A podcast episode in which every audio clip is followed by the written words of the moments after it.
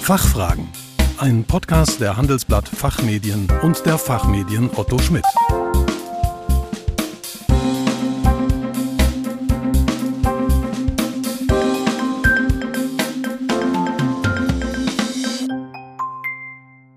Hallo und herzlich willkommen zum Expertentalk der Fachfragen. Mein Name ist Kerstin Pferdmenges und heute geht es um Storytelling.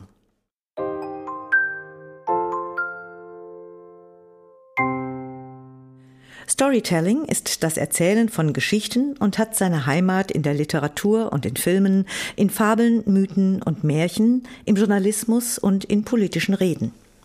Als Business Storytelling wird es zur Führung eingesetzt im Branding, im Marketing, in Werbung, PR oder Unternehmenskommunikation. Geschichten machen Abstraktes konkret und Komplexes verständlich. Storytelling heißt, in starken Bildern zu sprechen und sofort verstanden zu werden. Wie Sie das Geschichtenerzählen als Instrument für die Unternehmenskommunikation einsetzen können, erklärt Ihnen unser heutiger Gesprächspartner Ron Kellermann. Er ist Filmdramaturg, Drehbuchdozent, Storytelling-Berater und Autor. Er hat den Dramaturgie- und Storytelling-Blog filmschreiben.de mitbegründet und ist Autor der Bücher Fiktionales Schreiben, Geschichten erfinden, Schreiben verbessern, Kreativität steigern und das Storytelling-Handbuch Storytelling im Journalismus, in Unternehmen und Politik. Guten Tag, Herr Kellermann. Willkommen bei den Fachfragen. Ich bin sehr gespannt. Guten Morgen. Ganz herzlichen Dank für die Einladung. Herr Kellermann, als ich mich auf unser Gespräch heute vorbereitet habe, habe ich einfach mal den Begriff Storytelling in eine Suchmaschine eingegeben. Das Ergebnis 143 Millionen Einträge. Bei Storytelling in Organisationen sind es immer noch über 17 Millionen. Man kann also sagen, dass Storytelling kein Hype mehr ist, sondern sich als Kommunikationsmethode fest etabliert hat. Warum ist das so? Was ist das Besondere an Storytelling? Das Besondere an Storytelling aus meiner Sicht sind die Wirkungen, die man mit guten Stories erzielen kann. Und da gibt es eine ganze Reihe. Zum Beispiel sind Inhalte, die in Form einer Story vermittelt werden, leichter nachzuvollziehen und besser zu erinnern. Oder eine andere zentrale Wirkung ist, dass eine gute Story uns nicht nur kognitiv anspricht, sondern auch emotional, also im, im Kopf und im Herzen. Das heißt, wir, wir hoffen, dass die Hauptfigur bekommt, was sie will. Wir bangen, dass sie es verliert. Wir freuen uns, wenn sie es schafft. Und wir sind traurig, wenn sie scheitert.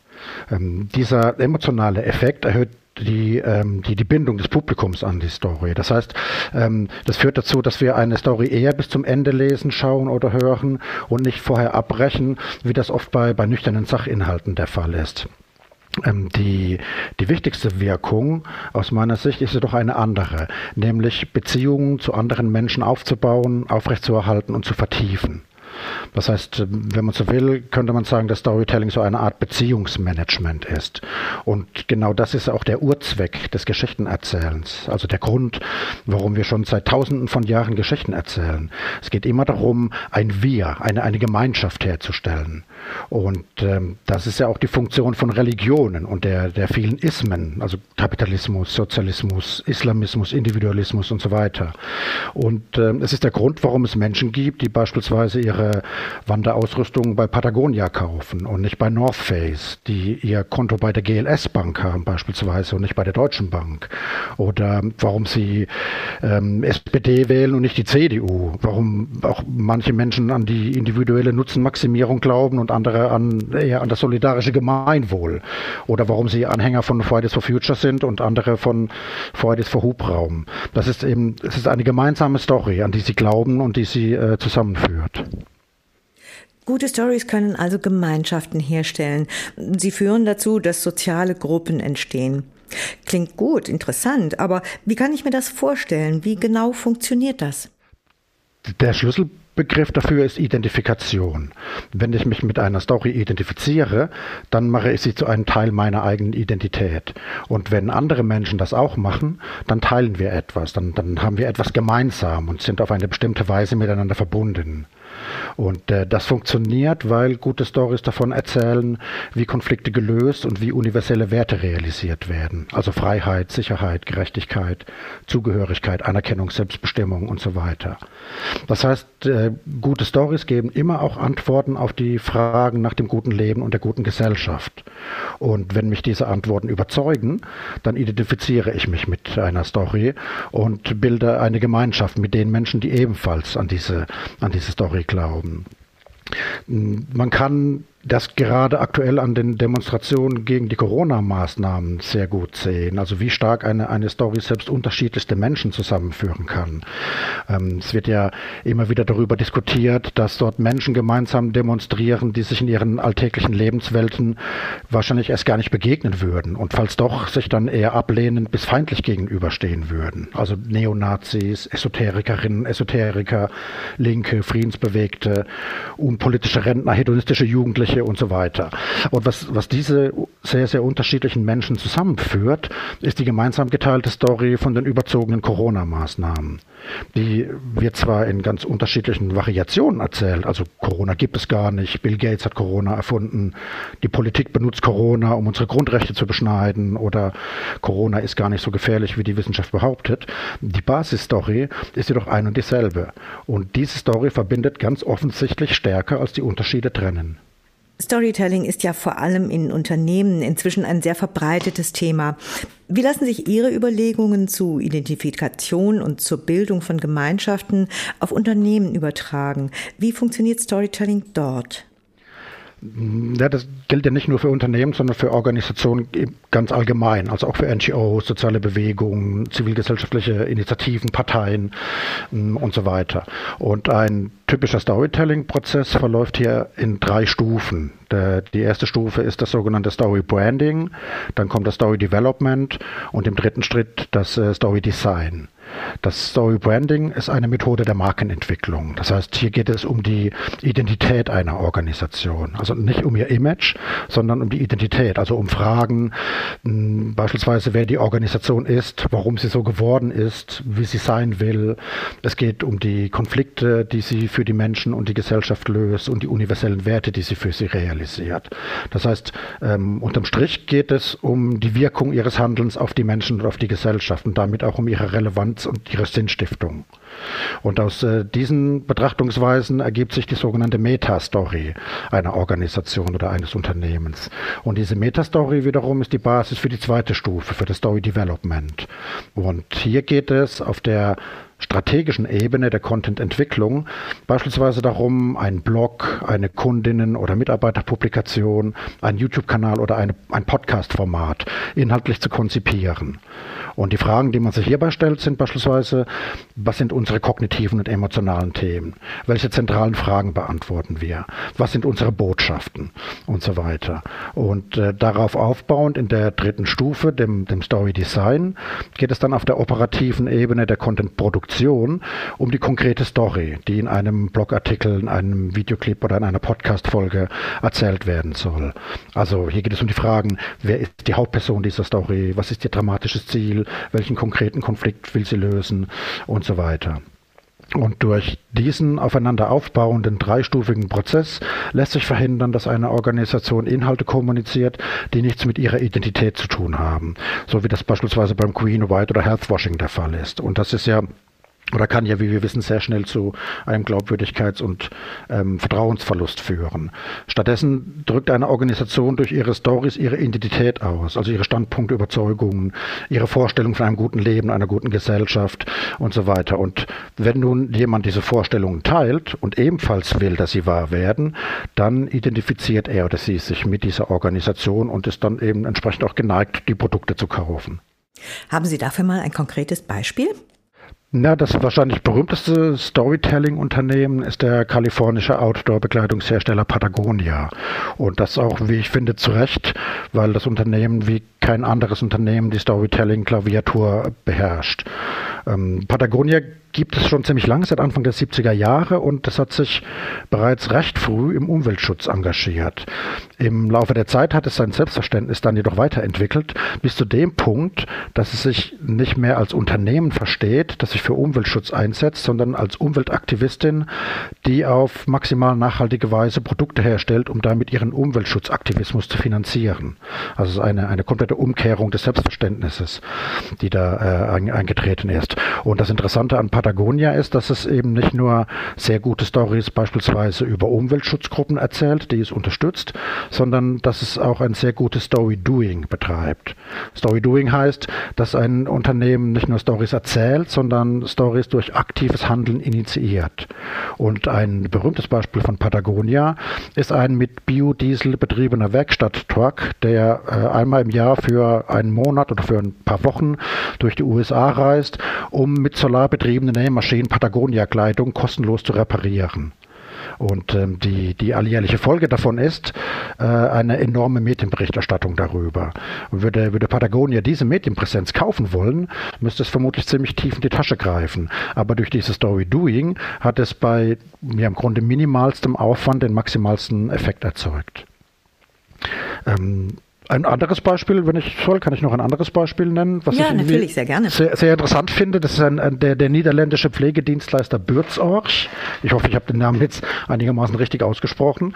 Das ist eben ein, äh, ein Unternehmen aus, der, aus, dem, äh, aus dem Pflegedienstleistungsbereich.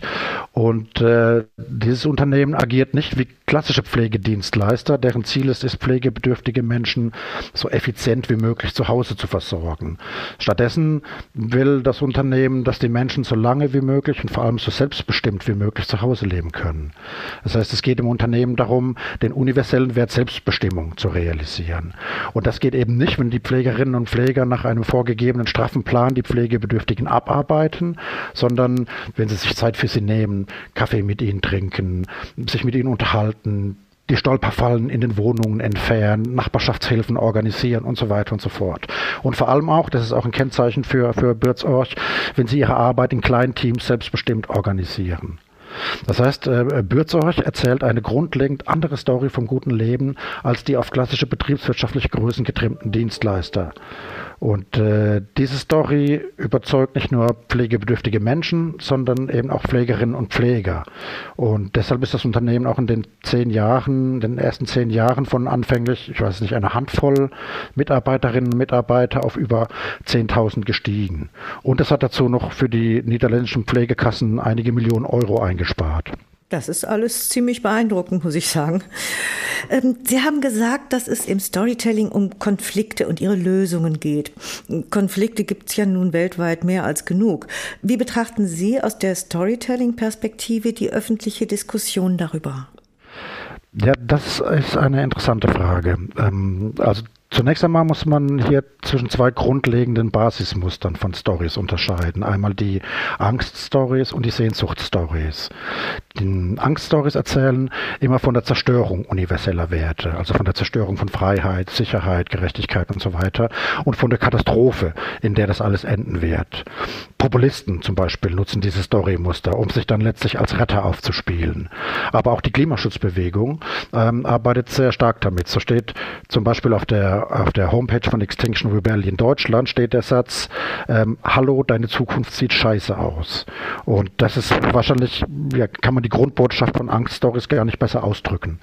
Ähm, der, der Unterschied zwischen Populisten und Klimaschutzbewegungen ist, das ist mir noch wichtig hinzuzufügen, weil ich will die auf keinen Fall gleichsetzen. Der Unterschied zwischen den beiden ist, dass Populisten die Menschen aufwiegeln und in, in quasi in den Widerstand treiben wollen, während die Klimaschutzbewegung eher aufrütteln und ein Problembewusstsein schaffen will, um damit die Menschen dazu zu bewegen, für ernsthaften Klimaschutz einzutreten und auch entsprechend konstruktiv zu handeln. Das Problem aus meiner Sicht ist jedoch, ähm, dass wenn die Klimaschutzbewegung weiterhin schwerpunktmäßig Angststories erzählt, dann könnte das eher dazu führen, dass sich in Zukunft immer mehr Menschen gegen konsequenten Klimaschutz wenden werden als dafür. Dass sie also vielleicht sogar in den Widerstand gehen. Und das heißt wiederum, was die Klimaschutzbewegung viel eher braucht, um ihre Ziele zu erreichen, ist ein gutes Sehnsucht-Storytelling. So, ähm, was sind Sehnsuchtsstories? Sehnsuchtsstories erzählen immer von der Realisierung universeller Werte. Also nicht von der Zerstörung, sondern von der, Univers von der Realisierung von Freiheit, Sicherheit und so weiter und von einem zukünftigen guten oder vielleicht sogar besseren Leben. Das heißt, ihre, ihre Wirkungen sind positiv, indem sie zeigen, dass wir Konflikte lösen können und ähm, im Idealfall wecken sie damit Hoffnung, Zuversicht, den Glauben an das Gute und führen damit viel, viel eher zu konstruktiven Handlungen als Angststories. So, das heißt, aus, ähm, aus Storytelling-Perspektive ist unser Problem heutzutage, dass viel zu viele Angststories erzählt werden. Das heißt, wir werden, wir werden ständig mit irgendeiner Art von Katastrophe konfrontiert, mit, mit einem Vorstellungsbild von einem schlechten Leben. Und wie soll man ein gutes Leben haben, wenn man ausschließlich Bilder von einem schlechten Leben im Kopf hat? So, das heißt, was wir, was wir also brauchen, um auch in Zukunft noch ein gutes Leben in einer guten Gesellschaft führen zu können, sind viel mehr Sehnsuchtsstories. Äh, es gibt zum Glück auch schon Bewegungen in diese Richtung. Also der positive und konstruktive Journalismus beispielsweise, das ethische Marketing, das werteorientierte Storytelling, über das ich jetzt gerade in den letzten Minuten gesprochen habe, oder auch eine äh, soziale Bewegung, die ich sehr interessant finde und die sich Solarpunk nennt ähm, oder Solarpunk. Und das ist eine Bewegung, die ist als Science-Fiction-Subgenre entstanden und beschreibt Szenarien, in denen es uns Menschen gelungen ist, die Klimakrise in den Griff zu bekommen und wieder im Einklang mit der Natur zu leben. Und ich denke, genau solche Stories und genau von, von solchen Vorstellungsbildern brauchen wir eigentlich viel, viel mehr, wenn wir die ganzen Konflikte, die wir haben, irgendwie positiv lösen wollen, wenn am Ende doch noch alles gut werden soll. Ja, das klingt mir auch wirklich nach einem viel besseren Ansatz. Herr Kellermann, herzlichen Dank für Ihren Besuch bei den Fachfragen. Das war sehr interessant. Dankeschön. Das freut mich. Ich habe zu danken. Liebe Zuhörerinnen und Zuhörer, wenn Sie keine Folge der Fachfragen mehr verpassen möchten, nutzen Sie unseren Newsletter Alert. Mit ihm werden Sie immer rechtzeitig über die neuesten Folgen unseres Expertentalks informiert. Den Link dazu haben wir in den Show Notes für Sie hinterlegt. Wir hoffen, dass wir Ihnen einige Anregungen geben konnten. Vielen Dank für Ihr Interesse. Tschö und bis zum nächsten Mal. Fachfragen. Ein Podcast der Handelsblatt Fachmedien und der Fachmedien Otto Schmidt.